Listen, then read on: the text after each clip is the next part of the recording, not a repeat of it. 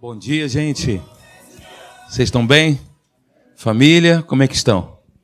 Filhos, está tudo certo? Tudo tranquilo?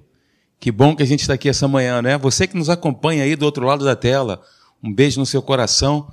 Seja bem-vindo, tá bom? Quero aproveitar esse momento, quero perguntar: temos aqui essa manhã, você que acordou um pouquinho mais cedo, alguém que nos visita pela primeira vez? Por gentileza, um sinalzinho com a sua mão para a gente te conhecer. Temos aqui algum visitante? Uau, que bom, sejam bem-vinda. Muito bem-vinda, você está na casa de Deus, tá bom? Maravilha. Além da nossa querida amiga, temos alguém mais? Não? Não mais? Ah, você que está aí, poxa, que legal. Sejam bem-vindos, tá bom? Deus abençoe ricamente a sua vida. Que o poder da palavra possa te renovar, te sustentar e que Cristo seja revelado essa manhã no teu coração. Olha, após o nosso encontro, nós geralmente servimos ali um cafezinho, tá bom? Um biscoitinho Vai ser um prazer poder conhecê-lo um pouco melhor, conhecê-los né, um pouco melhor ao final do nosso encontro. Muito bem, queridos, feche um pouquinho seus olhos. Vamos aqui à palavra de Deus. Pai, nós queremos te agradecer por essa manhã gloriosa, por mais um dia, mais uma oportunidade que o Senhor tem nos concedido de estarmos aqui, Pai, na tua casa, te adorando, glorificando o teu nome, bendizendo o teu nome.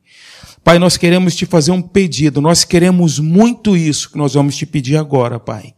Nós queremos ter mais fome e mais sede da tua palavra. Coloca a mão no teu coração e diga: Senhor, eu quero ter mais fome. Eu quero ser um faminto, Senhor, pela tua palavra, fome e sede pela tua palavra.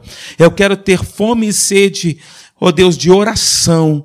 Eu quero ter fome e sede de buscar mais a tua presença. Pai, esse tem sido o desejo do meu coração e eu te peço, Pai, inclina o nosso coração a esse desejo. O Senhor é um Deus todo-poderoso, o Senhor é o Senhor dos senhores, tudo é possível para ti, Senhor. E nós te pedimos, dai-nos um coração, um coração inclinado, Pai, à oração um coração inclinado à leitura da palavra, à meditação da palavra, Pai. Um coração inclinado a um, a um relacionamento diário, constante contigo, relacionamento íntimo contigo, Pai. Eu te peço isso, Pai. Esse é o meu desejo, essa é a minha vontade. E eu tenho certeza que esta também é a vontade e o desejo dos meus irmãos que estão comigo aqui essa manhã e que estão participando do encontro através da plataforma online, Pai. Muito obrigado. Fala conosco essa manhã. Dai-nos, ó Deus, um coração também temente a Ti, que haja mais temor de Ti, Senhor, que ao a e sermos expostos aqui à tua palavra, que nós não venhamos a nos ofender com aquilo que é dito, porque a tua palavra, Senhor, ela também nos mostra o caminho e ao mesmo tempo nos corrige.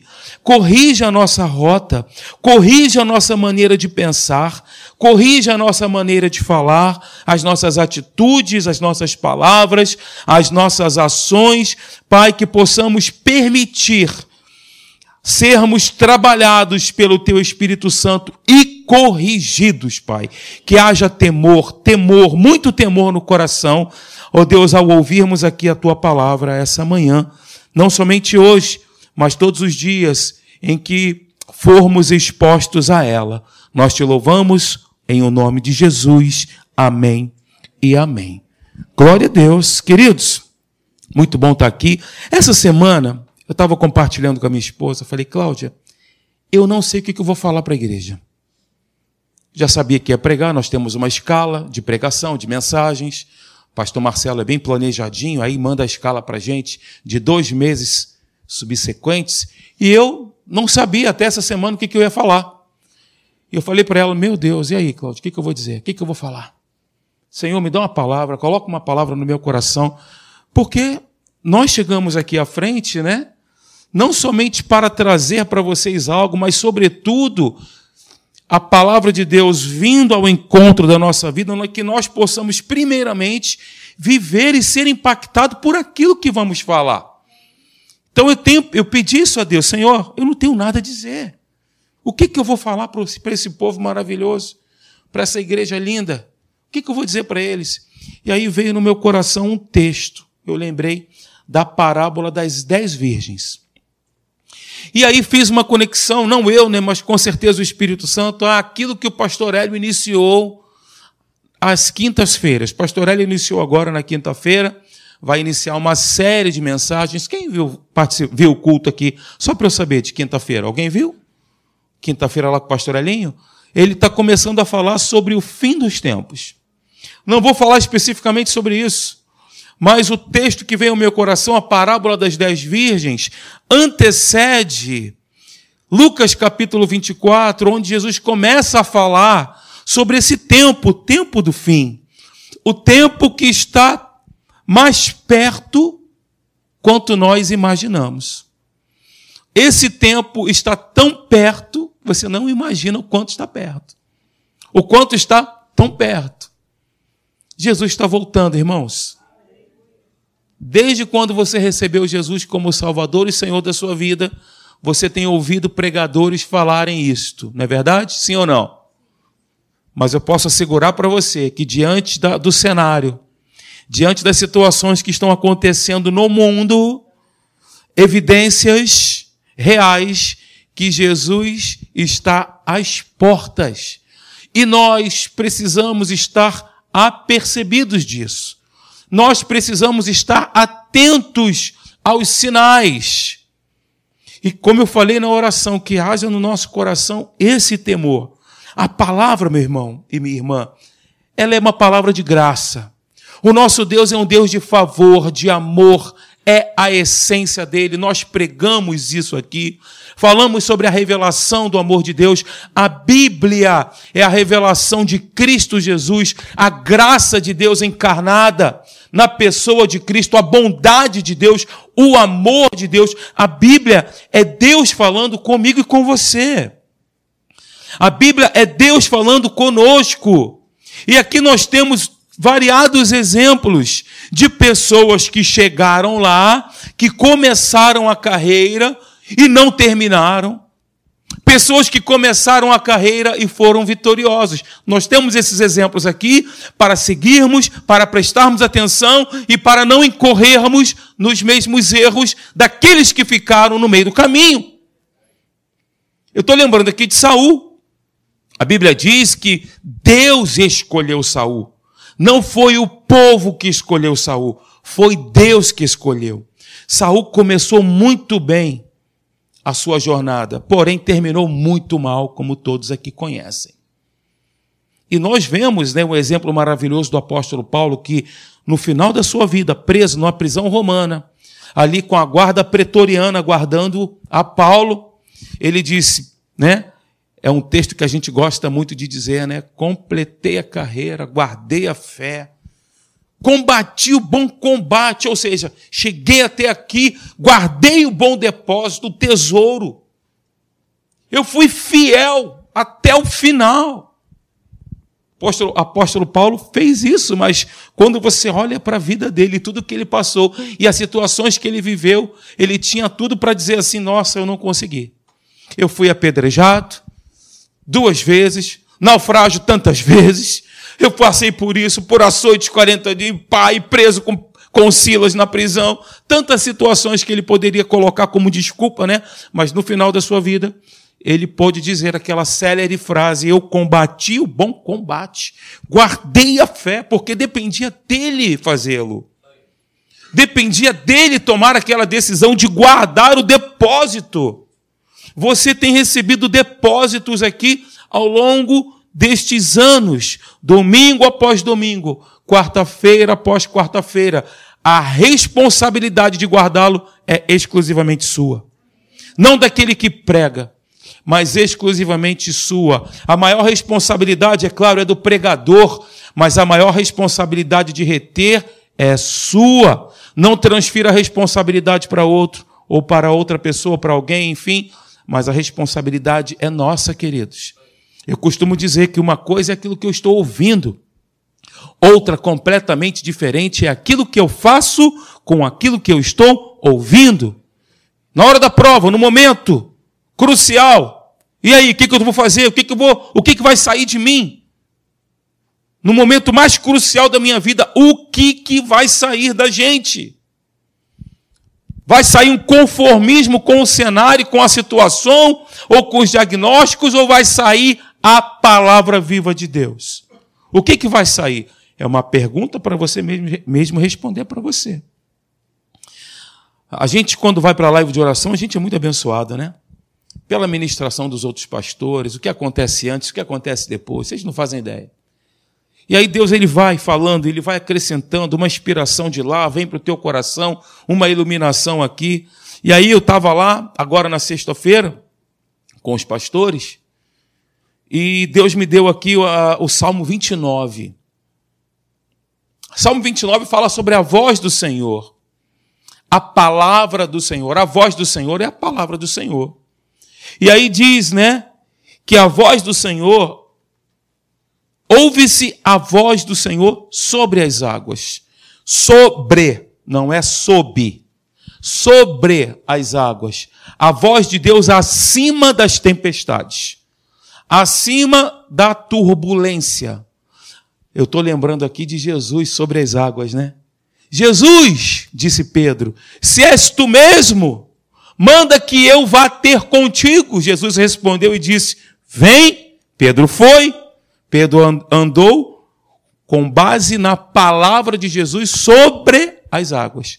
Então, a voz de Deus, a palavra de Deus, sempre está acima das situações, sempre está acima dos problemas, sempre está acima da racionalidade, sempre está acima daquilo que eu e você enfrentamos como desafios no nosso dia a dia. Sempre!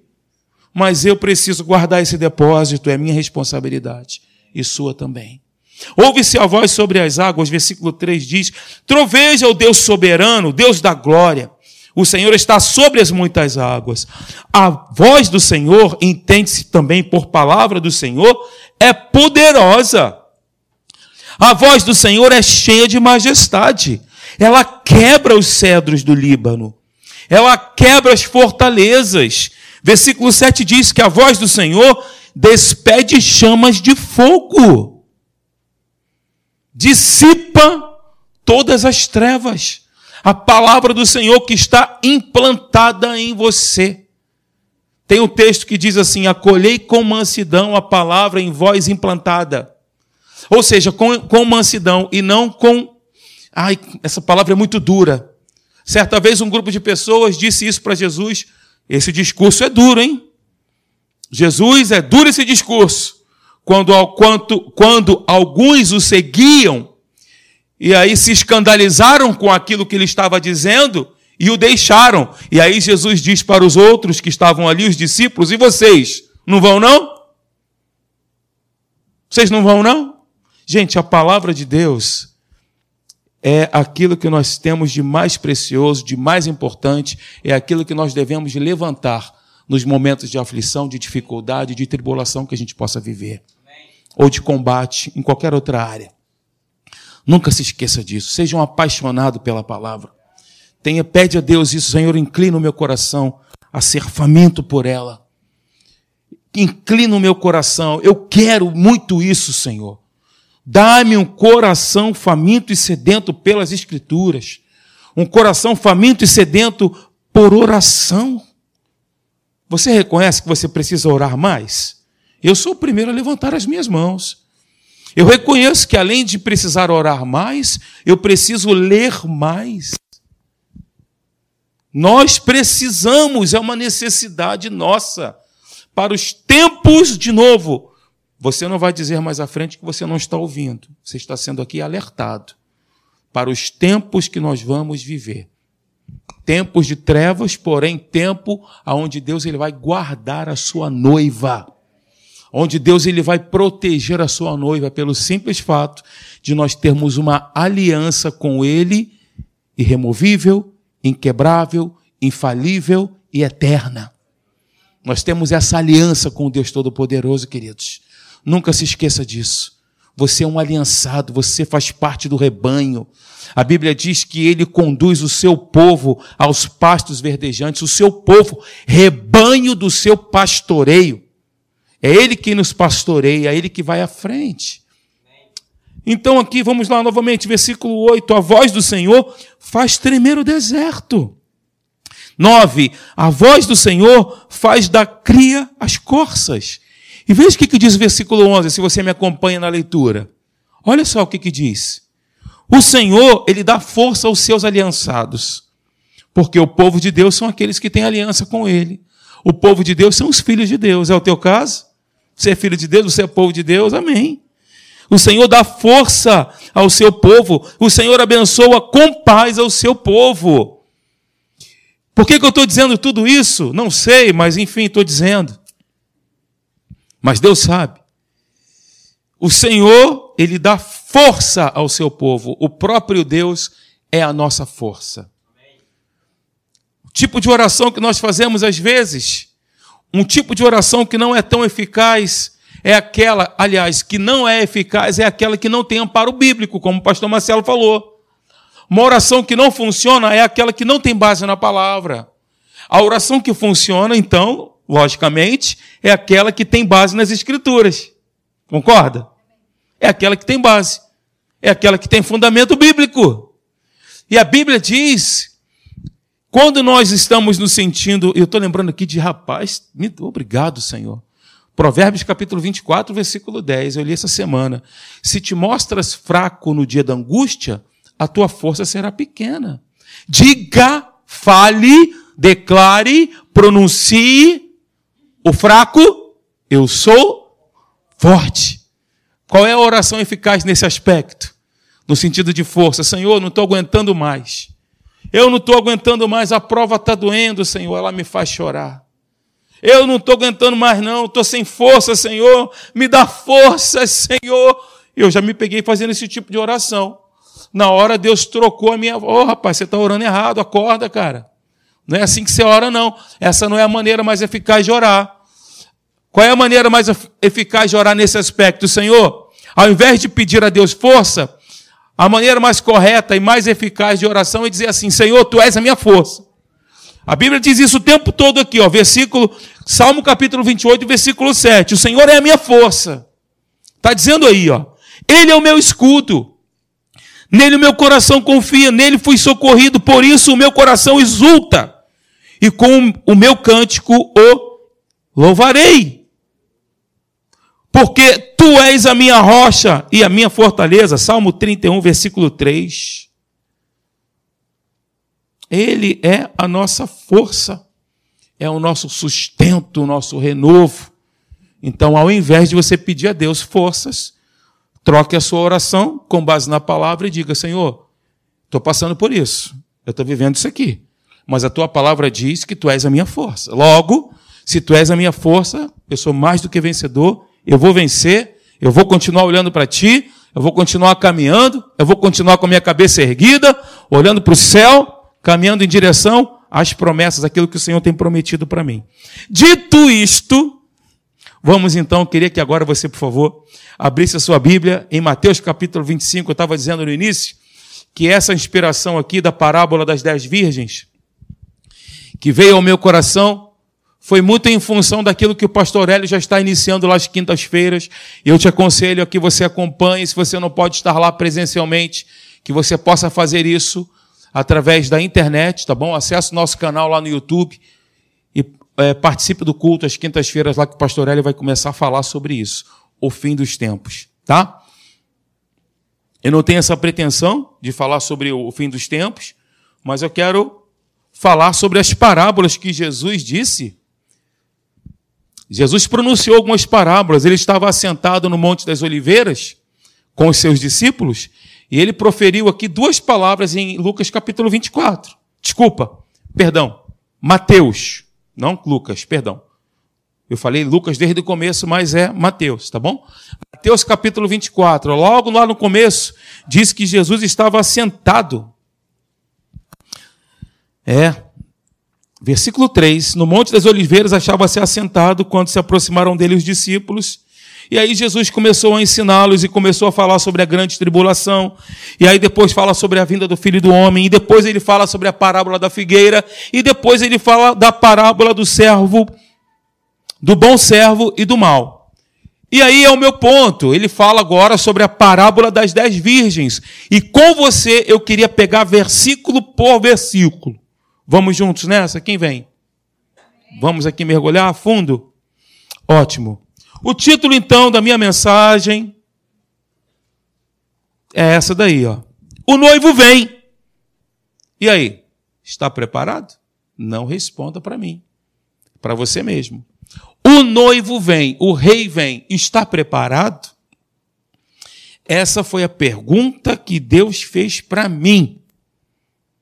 Ele me perguntou isso, o Espírito Santo me perguntou isso. O noivo vem, Alexandre, você está preparado?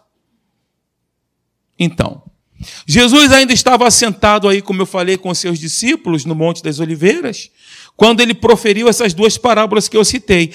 Essas parábolas e ensino que foram registrados aqui, em Mateus capítulo 24, tratam então dessa crença da volta, do retorno, do regresso de Jesus no final dos tempos para o cumprimento do juízo final.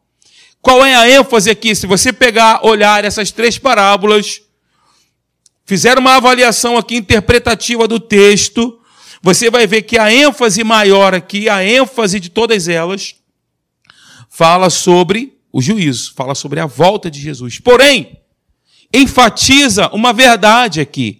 Qual é a verdade? A verdade é a necessidade, que é isso daí, ó, de nós estarmos preparados para o encontro com o Senhor. Isso é uma necessidade. É um preparo. A parábola das dez virgens tem como foco principal, então, a vigilância. Você já leu essa passagem? Quem já leu? Você já leu? Você conhece muito bem. Então, ela trata primordialmente, o foco é a vigilância. Então Jesus ele compara aqui, ó, no versículo 1 de Mateus capítulo 25, Jesus compara o reino dos céus com uma festa de casamento, com as bodas. Ele faz essa comparação, esse é o pano de fundo da parábola. Esse é o tema dessa parábola. No tempo de Jesus, agora é importante a gente pegar também essa questão histórica, né? para a gente ter uma amplitude aqui com relação ao entendimento da parábola. Nos tempos de Jesus, no mundo antigo, é, normalmente havia três estágios no processo matrimonial. Primeiro estágio era o seguinte: vinha um compromisso, era um contrato, um contrato mesmo, feito entre os pais da noiva e do noivo. Um contrato. Em seguida, seguia-se o noivado, que era uma cerimônia realizada na casa dos pais da noiva, na casa dos pais da noiva, quando algumas promessas, quando as promessas eram feitas pelas partes contratantes com a presença de testemunhas. O negócio era violento. Só não tinha lá autenticação do cartório, né, por autenticidade. Sei nem se existia naquela época mas era um contrato, depois tinham testemunhas e ali todo mundo firmava o compromisso. No terceiro estágio, o casamento, no qual o noivo, acompanhado dos seus amigos, dos seus colegas, ele buscava a noiva na casa de seu pai e levava a noiva para a casa dele, do pai dele. E aí o que aconteceu no mundo antigo? Eu pesquisei isso aqui, a tradição judaica é interessante, né? No mundo antigo, as amigas da noiva, elas participavam do cortejo, elas iam até a casa dela para aguardar o noivo chegar. As amigas da noiva, elas ficavam ali aguardando o noivo chegar. Não era somente a noiva, mas também as amigas. Então dava-se início a uma procissão. Você conhece muito bem esse termo, né? Uma procissão da casa da noiva até a casa do noivo. Era isso que acontecia. E quando a Bíblia diz, é muito interessante isso, né? É bem provável que seja esse cortejo, seja o cortejo em que as dez virgens aqui da parábola, da história, são retratadas como indo encontrar com o noivo. Então, o reino dos céus será semelhante a dez virgens. Estou no primeiro versículo do capítulo 25 de Mateus que tomando as suas lâmpadas saíram a encontrar-se com o noivo. É, é bem provável que essa situação estava sendo retratada aqui. O noivo promete buscar a sua noiva, mas ele não anuncia a hora, a hora não é marcada. Ele diz que ele vai buscar, mas ele não diz o horário que vai. Ele não fala a hora que vai, o que acontece? A noiva precisa estar, então, pronta. Concordam? Preparada. Ela precisa estar ataviada. Portanto, queridos, o propósito dessa parábola é acentuar a importância fundamental de estar preparado para a vinda do Senhor. Estarmos preparados para a vinda do Senhor. Essa é, esse é o propósito da parábola. Estarmos preparados para a vinda do Senhor. Está preparado? Não responde, não. Essas dez virgens aqui, elas representam a igreja. A igreja que espera, que aguarda o regresso, o retorno do seu Senhor. E quando a gente olha para essa parábola, recebe isso com um coração amoroso, que é o meu coração para você essa manhã. Mas quando você olha para essa parábola e faz uma avaliação aqui, uma interpretação, no meio da igreja, como está implícito aqui nesse texto, no meio da igreja do Senhor Jesus, tem aqueles que estão preparados e aqueles que não estão preparados.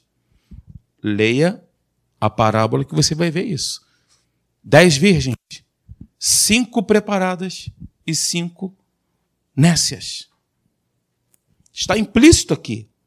Então essa parábola, ela ensina que a igreja, ela está dividida em dois grandes grupos. Não estou falando aqui de ricos e pobres, capitalistas, socialistas, homens, mulheres, mas daqueles que estão preparados para a segunda vinda do Senhor Jesus e aqueles que não estão preparados para a segunda vinda do Senhor Jesus. Na segunda vinda de Cristo, como está escrito aqui no texto, muitos serão deixados de fora das bodas, como as cinco virgens nécias. Não sou eu que estou dizendo, é a palavra, é o texto muitos ficarão de fora. E essa palavra aqui não é para trazer condenação para você. É para você ficar atento, para você ficar alerta e ter a oportunidade de se preparar. Tá bom? É só para isso. Essa parábola então deixa claro que havia uma enorme diferença entre as virgens, a mesma que há entre o joio e o trigo. Jesus fala sobre isso o joio e o trigo. Você, porventura, sabe qual é a diferença do joio para o trigo? Alguém aqui sabe? Aparentemente nenhuma. São duas plantinhas exatamente iguais. A única diferença, e a mais importante, é que o joio não pro produz os nutrientes para a produção do trigo, ao passo que o trigo produz trigo. O trigo produz semente para o seu crescimento. O joio é para ser lançado fora, como Jesus disse, para ser queimado. Dois grandes grupos de pessoas e Jesus nos mostra isso, queridos. Amados, nós estamos sim no evangelho da graça, do favor. Nós temos uma aliança que eu disse para você que temos. Nós somos o povo de Deus. Mas a palavra de Deus, de Gênesis a Apocalipse, é uma palavra de alerta é uma palavra de correção também. E a gente precisa ficar atento, esperto com relação a isso. Não nos deixarmos enganar pelos sofismas, não nos deixarmos enganar pelos modismos, pelo cenário ou pelas teologias que se levantam. Gente, a Bíblia é simples. Jesus é simples e com simplicidade ele nos deixou revelada a sua vontade aqui. Nós estamos vendo Provérbio, aliás, Mateus capítulo 25, claro como água. Até uma criança, se eu explicar aqui, vai entender. Então eu quero te convidar, nós vamos examinar agora a passagem da seguinte forma. Nós vamos avaliar da seguinte maneira. Acompanhe, por favor, Mateus capítulo 25, vamos pegar versículo por versículo. Primeira coisa, versículo 1, quando nós lemos aí, nós vemos que Jesus, ele convida, Jesus faz um convite para a igreja desfrutar da sua alegria, porque a festa de casamento é uma festa de alegria, sim ou não? Você já foi, a festa de casamento é uma festa enlutada? Não, não é. É uma festa onde todos se alegram, todos ficam felizes. É maravilhoso. E aí Jesus ele convida a sua igreja para desfrutar dessa alegria. No versículo 1 nós vemos isso. Em seguida, nós, eu e você, nós necessitamos de preparação para participarmos da alegria do Senhor. Veja no versículo 2: cinco dentre elas eram nécias e cinco prudentes. As nécias é, opa, estou sem óculos. As nécias, ao tomarem as suas lâmpadas, não levaram consigo, não levaram azeite consigo. No entanto, as prudentes, além das lâmpadas, levaram azeite nas vasilhas. Ok? E tardando o noivo, foram todas tomadas de sono e adormeceram. De novo, nós necessitamos de preparação para participarmos da alegria do Senhor. Não basta ter a lâmpada, eu tenho que ter um suprimento extra, que é o óleo. Não basta ter a lâmpada, eu preciso do óleo. Houve aqui uma falta de preparo, concordam comigo? Elas não se prepararam adequadamente. Então, eu e você, nós necessitamos de preparação para participarmos da alegria do Senhor, a qual ele nos convida, como nós vemos no versículo 1. Então, outro ponto, é possível fazer uma preparação inadequada. Do versículo 6 ao versículo 8. Vai comigo aí, você vai ver. Ó, mas à meia-noite ouviu-se um grito: Eis o noivo, saía seu encontro. Então se levantaram todas aquelas virgens e prepararam as suas lâmpadas. E as nécias disseram às prudentes: Dai-nos do vosso azeite, porque as nossas lâmpadas estão se apagando. Ou seja, elas se prepararam até um ponto. Elas não fizeram o preparo completo. Houve um preparo da parte delas, mas não foi completo. Não basta começar bem. Não basta começar bem. O segredo da vitória é terminar bem. É completar o ciclo, o processo, largar bem e cruzar a linha de chegada. Deus tem nos chamado para isso. Deus não nos chamou para nós ficarmos na beira do caminho, no meio do caminho. Deus não te chamou para isso, para você ficar prostrado no meio do caminho dizendo que não conseguiu. Como eu falei no início, Senhor, tu és a minha força, me dá vigor, saúde, ânimo para que eu possa prosseguir, continuar. Tu és a minha força, Pai. Aliás, tu és o meu vigor, o ânimo que eu preciso para caminhar. Amém? Então, você concorda comigo que é possível fazer uma preparação inadequada? O texto mostra isso aqui. Pegaram as lâmpadas, mas não levaram as vasilhas com o azeite, que adianta? Outro ponto, a segurança no futuro, essa foi a que eu mais gostei. Depende da diligência no presente. A segurança no futuro depende da minha determinação hoje da minha diligência no agora, da minha, do meu, da minha vontade, da minha determinação. A segurança do futuro depende da minha diligência no presente. Aonde é que nós vemos isso? Versículo 11, versículo 12. Tá assim, ó. Ah, não, perdão, versículo 9 a 10. Diz aí: Mas, mas, as prudentes responderam: Não, para que não nos falte a nós e a vós outras. Ide antes aos que o vendem e comprai-o. E, saindo elas para comprar, chegou o noivo e as que estavam apercebidas. O noivo chegou quando? Chegou naquele momento, naquela hora. Now! Então, para que elas pudessem entrar, elas tinham que, naquele momento, estar preparadas. E aí, versículo 12. Não, versículo 10. E saindo elas a comprar, chegou o noivo, e as que estavam apercebidas entraram com ele para as bodas. E diga comigo assim: e fechou-se a porta. E fechou-se a porta. Então, de novo, a segurança no futuro. Aquilo que nós fazemos hoje não ecoa para a eternidade? aquilo que nós, as decisões, atitudes, escolhas, ações, palavras, enfim, o que fazemos hoje vão determinar o nosso futuro. É agora, é o aqui e agora.